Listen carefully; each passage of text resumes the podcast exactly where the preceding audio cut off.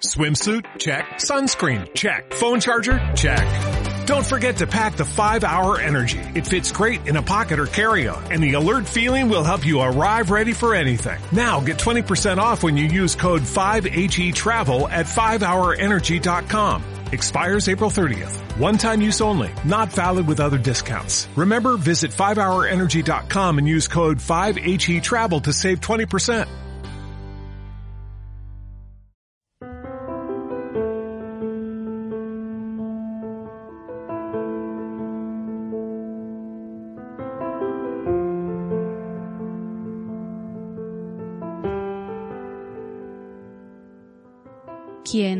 Recorre el casco antiguo de Toledo un domingo por la tarde encuentra a los locales paseando unas calles que poblaron horas atrás los turistas. Los comercios cerrados, las cafeterías tranquilas. En esas andábamos. Dábamos vueltas a la ciudad planeando, presumiblemente, algún capítulo de este podcast. De pronto, en una esquina, una tienda discreta, abierta. ¿Qué es eso? Nos preguntamos sabiendo que habíamos encontrado, aunque todavía no llegábamos a imaginar qué. Hoy libro son tres plantas llenas de volúmenes bien escogidos y perfectamente ordenados cuya pulcritud marca la diferencia. No encontrarán allí ningún libro ajado, tampoco libros amontonados a punto de caer entre los que hay que bucear para, si acaso, encontrar alguna curiosidad. En hoy libro lo difícil es escoger. Como todo santuario, hoy libro tiene sus pastores. Amancio y Victoria regentan este lugar con una discreción siempre dispuesta, encantados de dejar espacio al lector que necesita sentarse a hojear durante horas, pero también atentos a quien necesita alguna recomendación. Conectan autores, libros y pasajes con devoción. Se suele decir que esta ciudad se puede conocer en un día. Para los que les guste leer, buscar, encontrar y hablar sobre libros, harán bien en disponer de dos.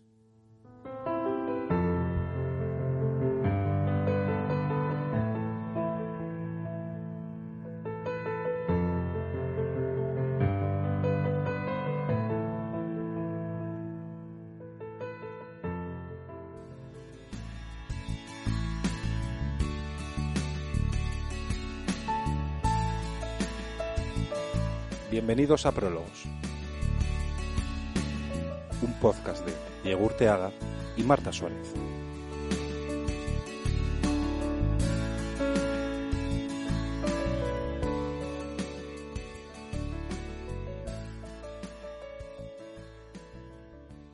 Bienvenido, Amancio. ¿Qué tal? ¿Cómo estás? Bienvenido a Prólogos. Hola, buenas tardes, ¿cómo estáis? ¿Qué tal? Muy bien, pues nada, un placer tenerte, tenerte aquí con nosotros. Eh, después de, la maravillosa librería que tenéis en el casco de Toledo, Hoy Libro, que, además es un nombre fantástico, ¿no? Para, identificar o para resumir lo que te permite, lo que te permite hacer un libro, ¿no? Que es como librar, como viajar, como ausentarte, ¿no? De, la rutina y de, del día a día. Abrís esta librería en el año 2019 y mmm, vendéis libros seminuevos. Eh, los compráis grandes lotes, compráis bibliotecas, ¿cómo lo hacéis un poco? Tratamos de encontrar, de encontrar libros en cantidades importantes porque el menudeo, el uno a uno, es muy difícil. Entonces, para empezar, nosotros vendemos a precios muy bajos. Es muy difícil que una persona se entienda eh, atraída por nuestra compra si vamos a darle un precio bajo. Es decir, hay que conseguir 150, 200 cantidades importantes.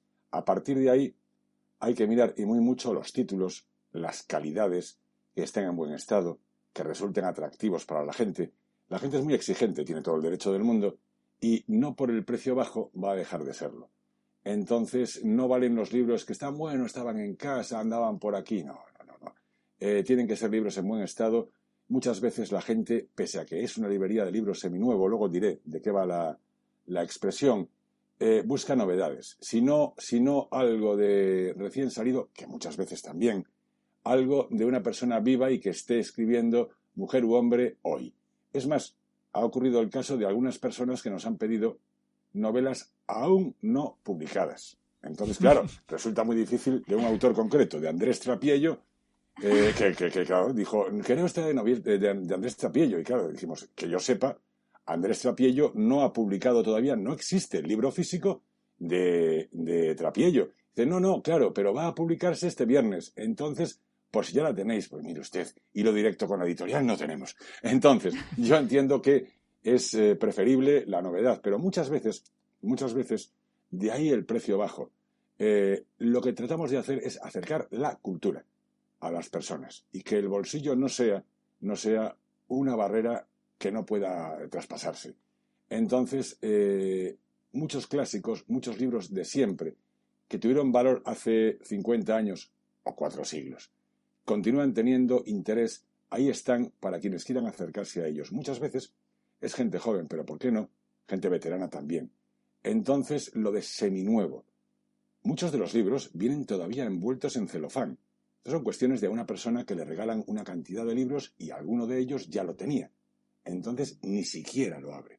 Esos libros en casa no van a ser leídos y buscan un nuevo lector en nuestra librería. Todo eso es un proceso que si queréis volvemos a hablar de él en todo un rato. Desde luego, eh, somos testigos de que en la librería de, Amancio y Victoria podemos encontrar em, libros efectivamente seminuevos, eh, prácticamente recién desembalados y, hay, o sea, y, tienen un fondo estupendo, tanto de autores como, como ha comentado Amancio, de, ayer, ya sea de hace 50 o 400 años y también eh, publicaciones relativamente recientes. Hmm. Eh, Amancio, ¿cómo un, librero, mm, cómo puede intuir lo que busca un lector?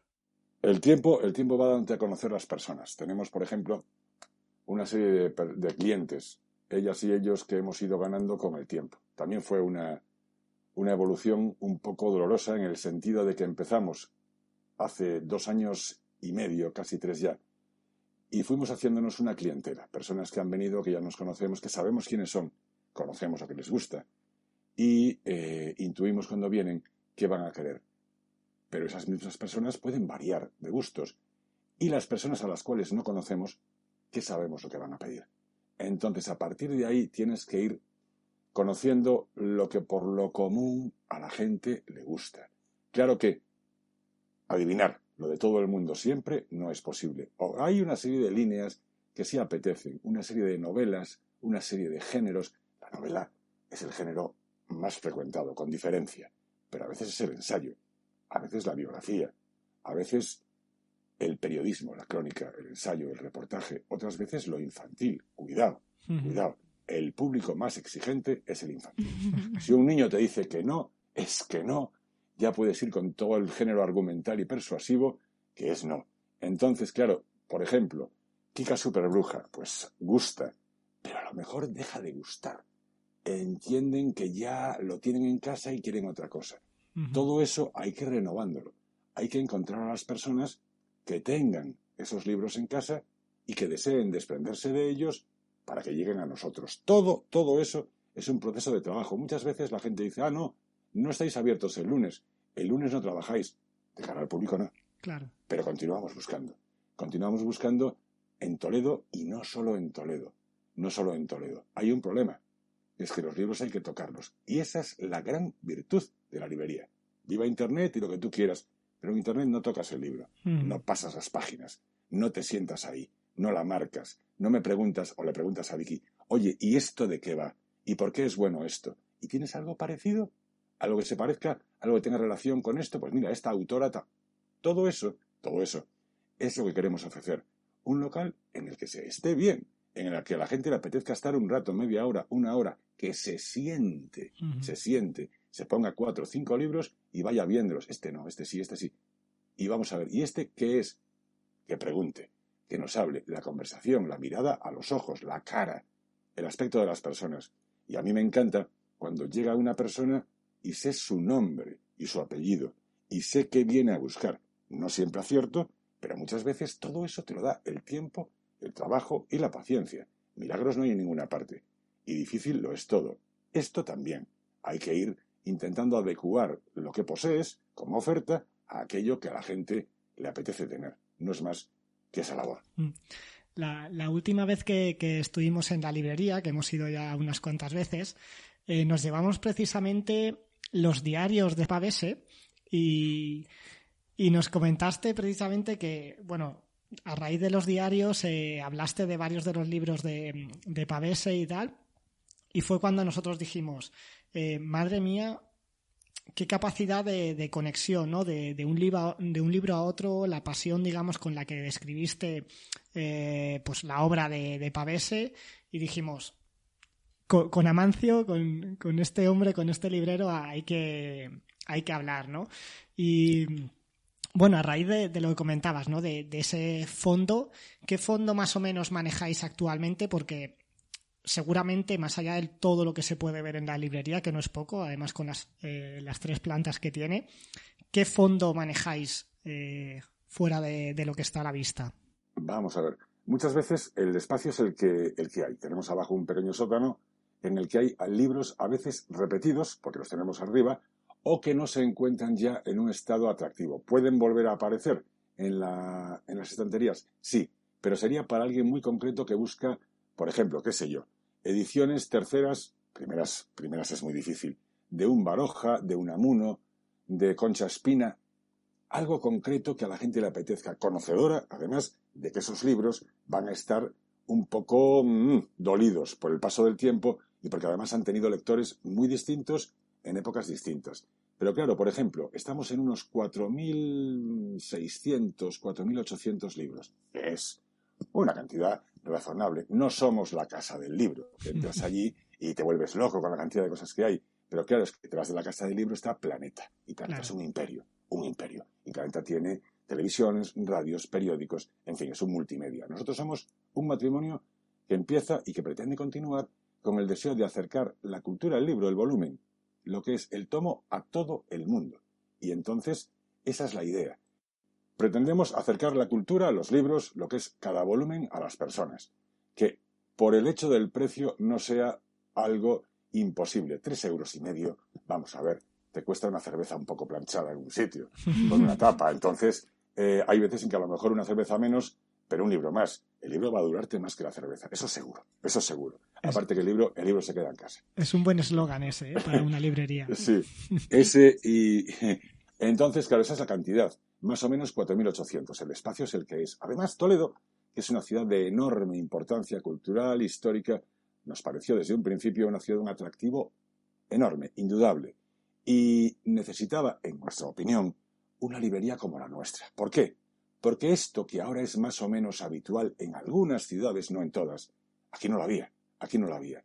Y sobre todo nosotros tenemos una, una máxima y es que los libros tienen que estar en la estantería limpios, encontrables, de una forma fácil, orden alfabético o géneros y subgéneros. No eso que vas a muchas librerías, ¡ay, no es caro! Ya no es caro, pero están amontonados en el suelo. Yo no quiero hacer buceo, no quiero hacer espeleología, no quiero coger un libro de abajo y se me vengan todos encima. No. Yo lo que quiero es llegar y como si estuviera en mi casa, elegir, me siento, bajo. Oye, Vicky, mira, ¿este qué tal es? Porque el otro día me leí uno de esta autora y me gustó mucho, pero tiene además eso, la palabra, la persona, en la posibilidad de comunicarnos de verdad y no estar con tanta máquina, que es muy importante, sí, pero como sigamos todo informatizándolo, llegará un momento en el que nos olvidemos del nombre del vecino. Es que es impresionante, llegará el olvido de la persona realmente. Entonces buscamos personas y buscamos libros. Y yo creo que un libro y dos personas es un mundo.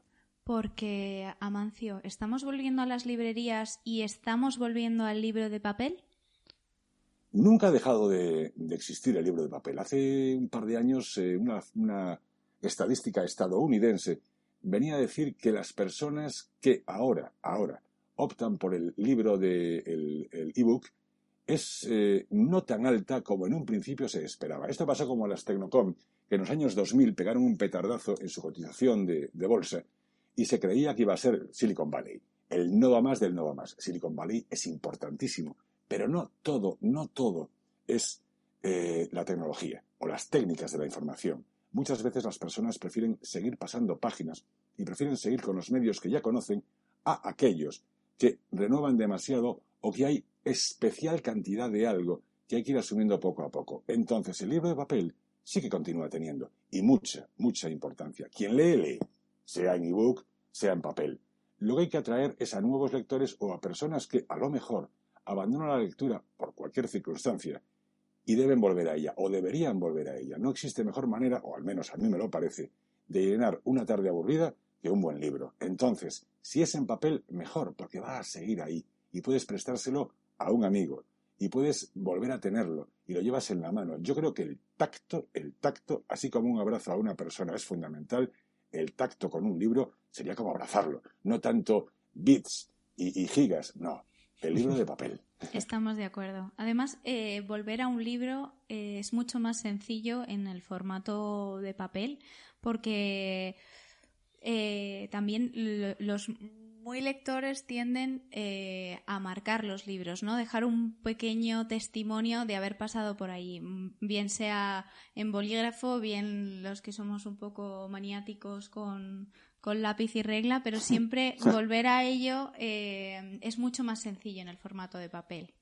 Entiendo que sí, yo creo que es la, forma más cómoda. Verás, hace algún tiempo eh, cuento muy pocas cosas y simbólicas. Los, los clientes son personas que lo que dicen queda en la, en la librería, lógicamente, y el trato se mantiene gracias a eso. Pero vino un chico, vino concretamente de Buenos Aires, y buscaba algún libro que estuviera subrayado.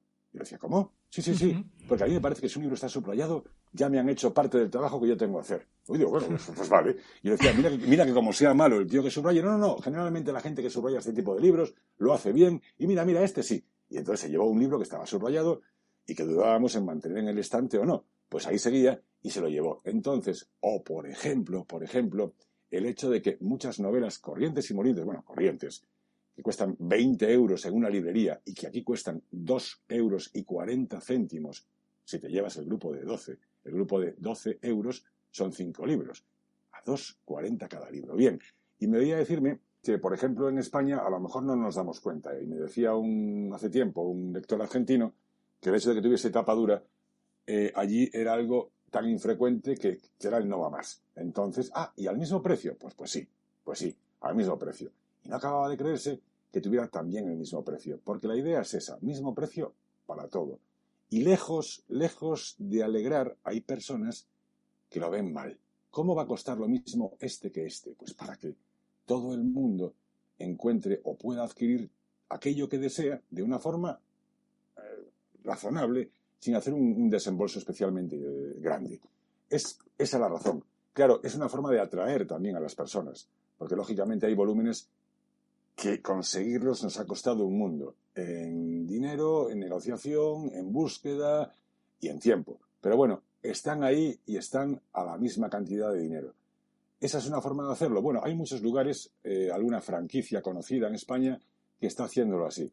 De todas formas, yo a esa franquicia en concreto está en Coruña, en Madrid, en Barcelona, en varios sitios de España, no, no, no le he, he encontrado yo la atención que nosotros queremos prestarle a la gente. Es decir, el tiempo de pararse un rato, hablar, dedicarle la atención, subir, bajar. Eso, eso que es la compañía, el tiempo, eso allí no lo hacen. Entonces, nuestra idea es que el hecho de venir constituya un valor, una diferencia, una forma de decir, me apetece ir porque si hablo con Vicky hablo con Amancio, van a contarme cosas que yo a lo mejor no conozco, si es que somos capaces de ello, y por lo común sí. Y sobre todo que el simple hecho de charlar un rato, de hablar, de verse, de estar, dedicarle 20 minutos una tarde, voy a pasar por allí, eso es lo que queremos que haga la gente.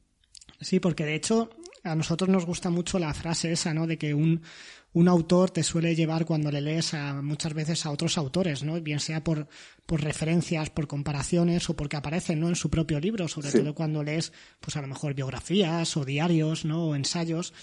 Pero desde luego, quien más o quien de forma primera te puede llevar a otros autores, desde luego es el librero, ¿no?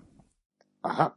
Debería hacerlo. Un, buen librero es una persona que te sugiere un montón de caminos que a lo mejor no conocías. Mira, por ejemplo, la autora Ana María Matute, que recibió el premio Cervantes hace un par de años, bueno, alguno más. Era una, escritora extraordinaria. Tuvo además un detalle de, modestia que me llamó la atención. La entrevistaban en televisión dos días después de conseguir el premio Cervantes. Oye, que eso es como el premio Nobel en lengua española, es el no va más. Y entonces le dicen, hola Ana María, ¿qué tal? ¿Cómo está? Y dijo, feliz de que se hayan acordado de mí.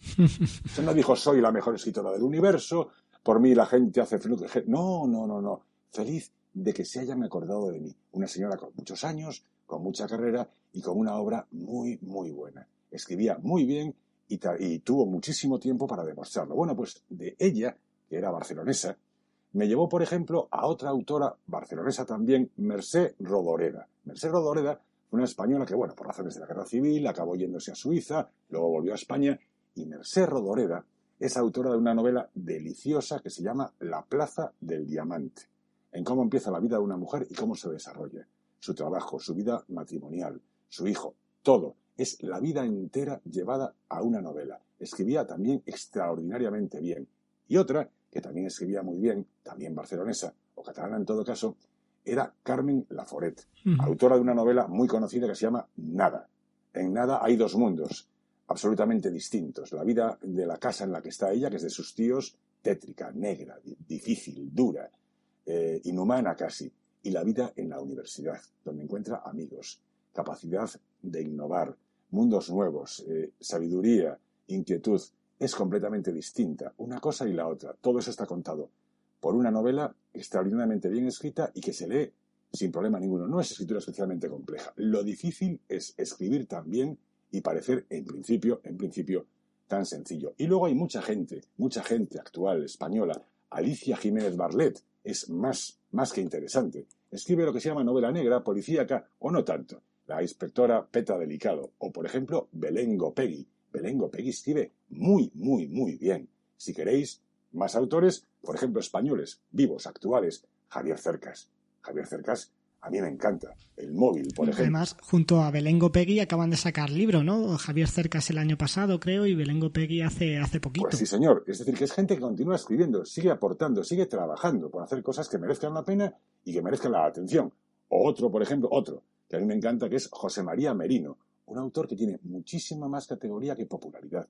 José María Merino eh, escribe novelas y relatos también, relatos cortos. Es ahora académico, pero bueno, eso da igual. Ha tardado un montón en que se le reconozca lo bueno que es José María Merino. Entonces son personas a las que no hace falta justificar. El simple hecho de, de abrir el libro y comenzar a leer ya te da una idea de cuál es la categoría de esas personas. Pero es que hay mucho más. En la librería hay muchísimas cosas más. Y hay literatura infantil, y hay periodismo de entrevistas, reportajes, hay libros de religión. En Toledo tiene mucho interés, tiene mucha presencia lo que es el mundo religioso y hay personas a las que le interesa. También hay algo de espiritismo, de ocultismo, también. Si sigo, por ejemplo, tenemos bestsellers. Los bestsellers eh, tienen tirón, aunque a veces, a veces, menos que la novela histórica que puede ser, quizá, quizá, el género con más, con más atractivo. Y sobre todo porque pasa una cosa. Los libros tienen que gustar no solo lo que leamos después, sino atraer de primera vista. Libros de pasta dura, de sobrecubierta ilustrada, atractivos en cuanto los ves, ya casi entran por los ojos. Es como un pastel a veces. Luego nos gustará más o menos, pero los libros son así. Entonces, eso gusta mucho. Eso y la novela negra. El espionaje, la intriga, el misterio Henning Mankell, esta misma Jiménez Barlet, son autores que están constantemente siendo solicitados, pero que a lo mejor mañana ya no es muy cambiante todo. Es decir, los gustos no son constantes. Hay autores que venden siempre y que han vendido siempre. Otros que tuvieron su nombre y que ya no. Por ejemplo, por ejemplo, sigue vendiendo un goteo. No es un bestseller. Miguel Delibes. Miguel Delibes sigue teniendo interés para las personas. Cela sigue teniendo interés. Entonces, hay personas que en su momento vendieron muchísimo y que ahora ya no. Nos sorprendería. Quizá porque a lo mejor los padres lo leyeron y la gente joven a lo mejor se siente menos interesada. A esa gente hay que presentarle esos libros. Pero un minuto. Si no les interesa, no les interesa. La gente emplea muy bien su tiempo. No puedes tener a alguien eh, tres minutos, cinco, hablándole. ¿Qué no le interesa? A otra cosa.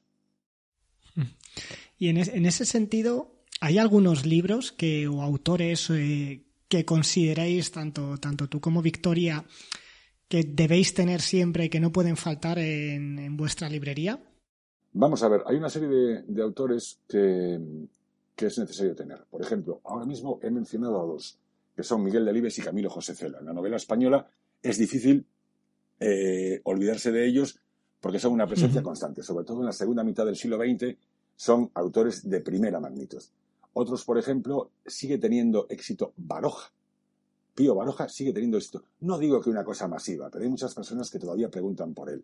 Ana María Matute, hay personas que preguntan por ella.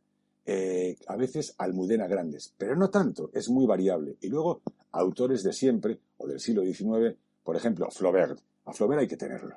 A Marcel Proust, a, Stendhal, a veces eh, más antiguos todavía. La gente viene y pide Quijotes. ¿Por qué? Porque llegas a Toledo y quiere un Quijote. Claro. Luego a lo mejor, a lo mejor queda en el salón y ya lo han leído y este lo tienen no lo sé, pero quieren un Quijote. Dice, venir aquí a, Toledo y no llevarse un Quijote es algo que no me perdona y quieren un Quijote. Es más, es más, solemos tener seis, ocho, diez, pero hay veces en que hay muy pocos y tenemos que adquirir más porque si no, la gente esta que solicita un Quijote se encuentra sin ellos. Y luego, luego, si queréis, si queréis, porque claro, esos nombres sagrados, o bueno, o, imprescindibles, son muy opinables, muy opinables. Por ejemplo, la, Regenta de Clarín. Hoy en día, La Regenta es una novela que necesita, hoy en día y siempre, claro, mucho tiempo. Hoy en día, a lo mejor, a una novela tantos días no se le dedica. Merece la pena. Merece la pena meterse en La Regenta y terminarla. Y terminarla. Otra novela, claro, novela que abruma, abruma en principio por su tamaño, por lo que se habla de ella, es Fortunata y Jacinta. Ah, no, yo eso, bueno, pues te metes en Fortunata y Jacinta y sacas muchísimo de lo que es la gente, de cómo se escribe, de cómo era la España de entonces, en qué se parece a la de ahora, por qué ha cambiado. Y luego, extranjeros sin compromiso ninguno. Si a mí hay un escritor que me gusta, era un belga llamado Georges Simenon. Simenon, que escribió muchas novelas, algunas de ellas policíacas y otras las que él llamaba novelas duras. Novelas en las que la gente, gente corriente, se ve sometida a una situación extrema y hace una barbaridad.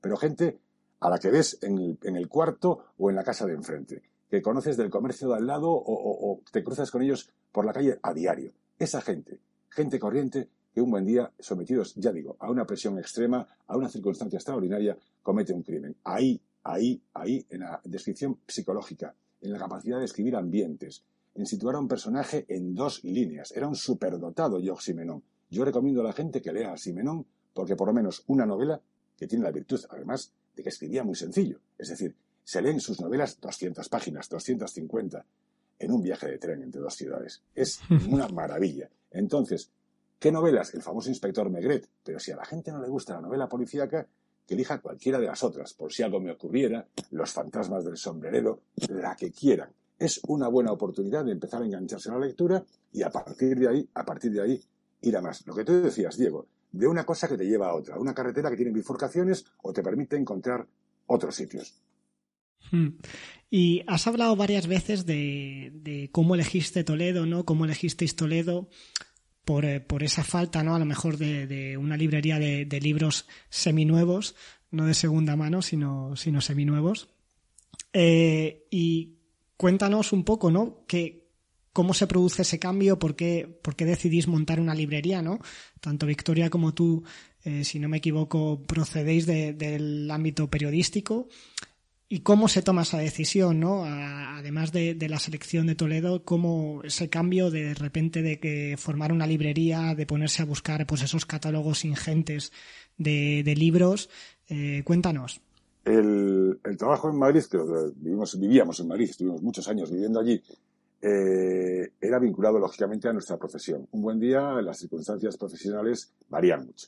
Entonces hoy en día hay mucho medio de comunicación, pero cada vez, cada vez eh, hay menos personas trabajando en ellos. Eh, entonces, los años, los años, el tiempo pasa y muchas veces a la gente la contratan con 25 años, si acaso y luego eh, la continuidad en un trabajo no es tan fácil. Decidimos, por tanto, alterar nuestra forma de, trabajar y empezar a trabajar para nosotros mismos.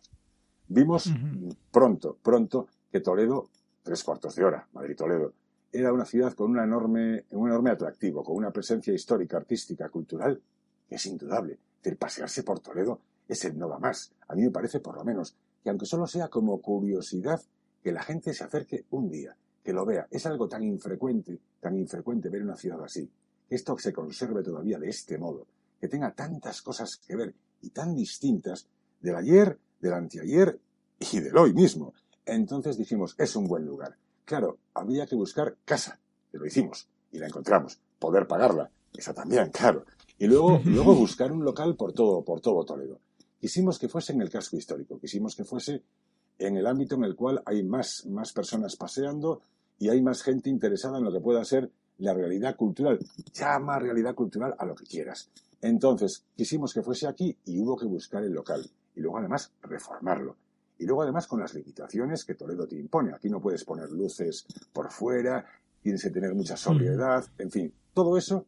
Y luego empezar a proveerse de libros, empezar a darnos a conocer, buscar, hablar, negociar, conocer, rechazar muchas veces y eh, con todo eso proveerse de casi, casi, casi 5.000 libros elegidos bien para comenzar, para abrir fuego, para empezar.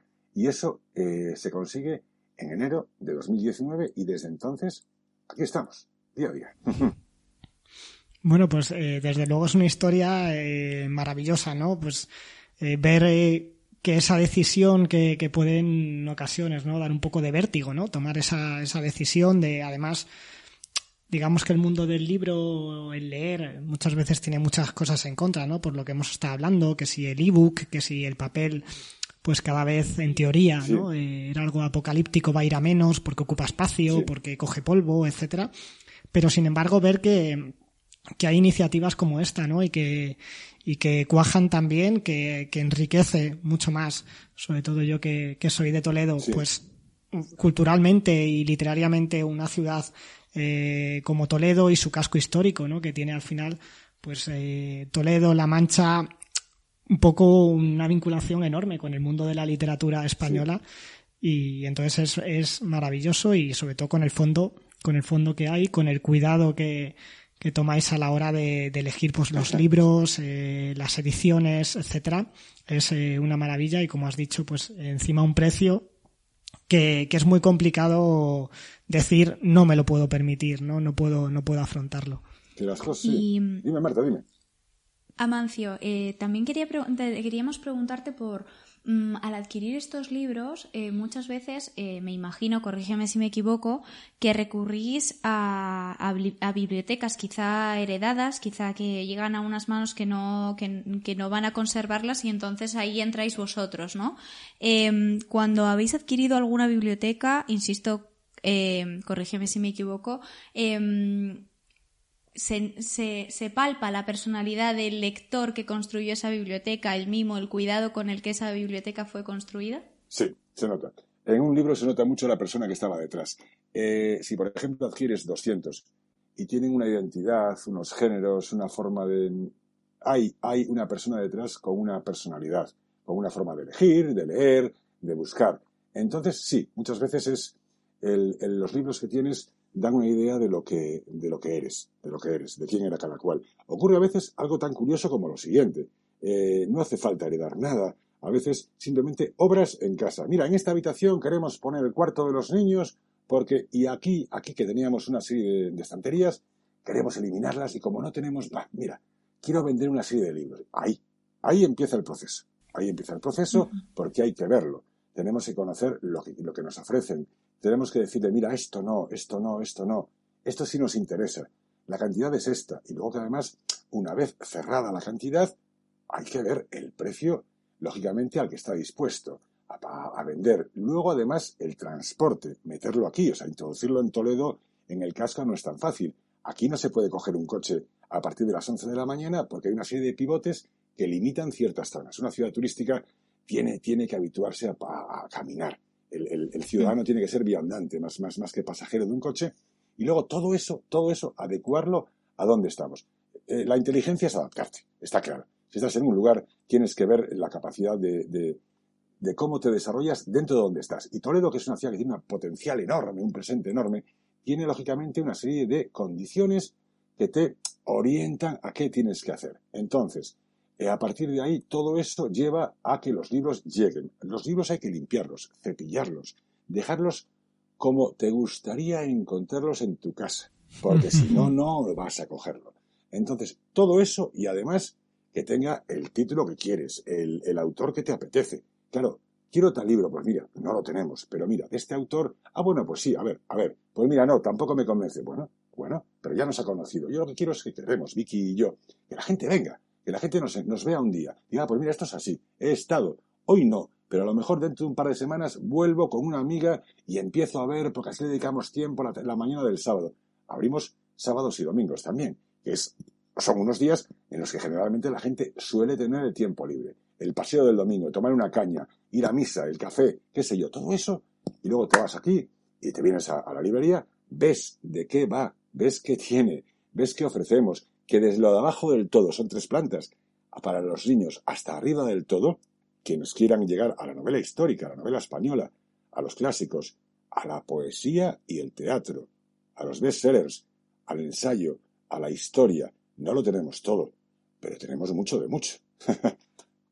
Eh, soy testigo y de que es una maravilla eh, ir a pasear el domingo por Toledo, dar el paseo del domingo, encontrarse una librería abierta y poder pasar allí un buen rato eh, buceando en todo el catálogo que tenéis y además buceando, como has dicho antes, eh, de una manera agradable, es decir, no entrar en una librería de libros ajados, amontonados, eh, caótica, mm. sino que todo tiene un orden, sabes dónde tienes que ir a buscar, si sabes lo que estás buscando, sabes a quién preguntar, por supuesto, y da una sensación de orden y de limpieza cuando entras que no es habitual en, en, en muchas librerías, ¿no? De segunda mano.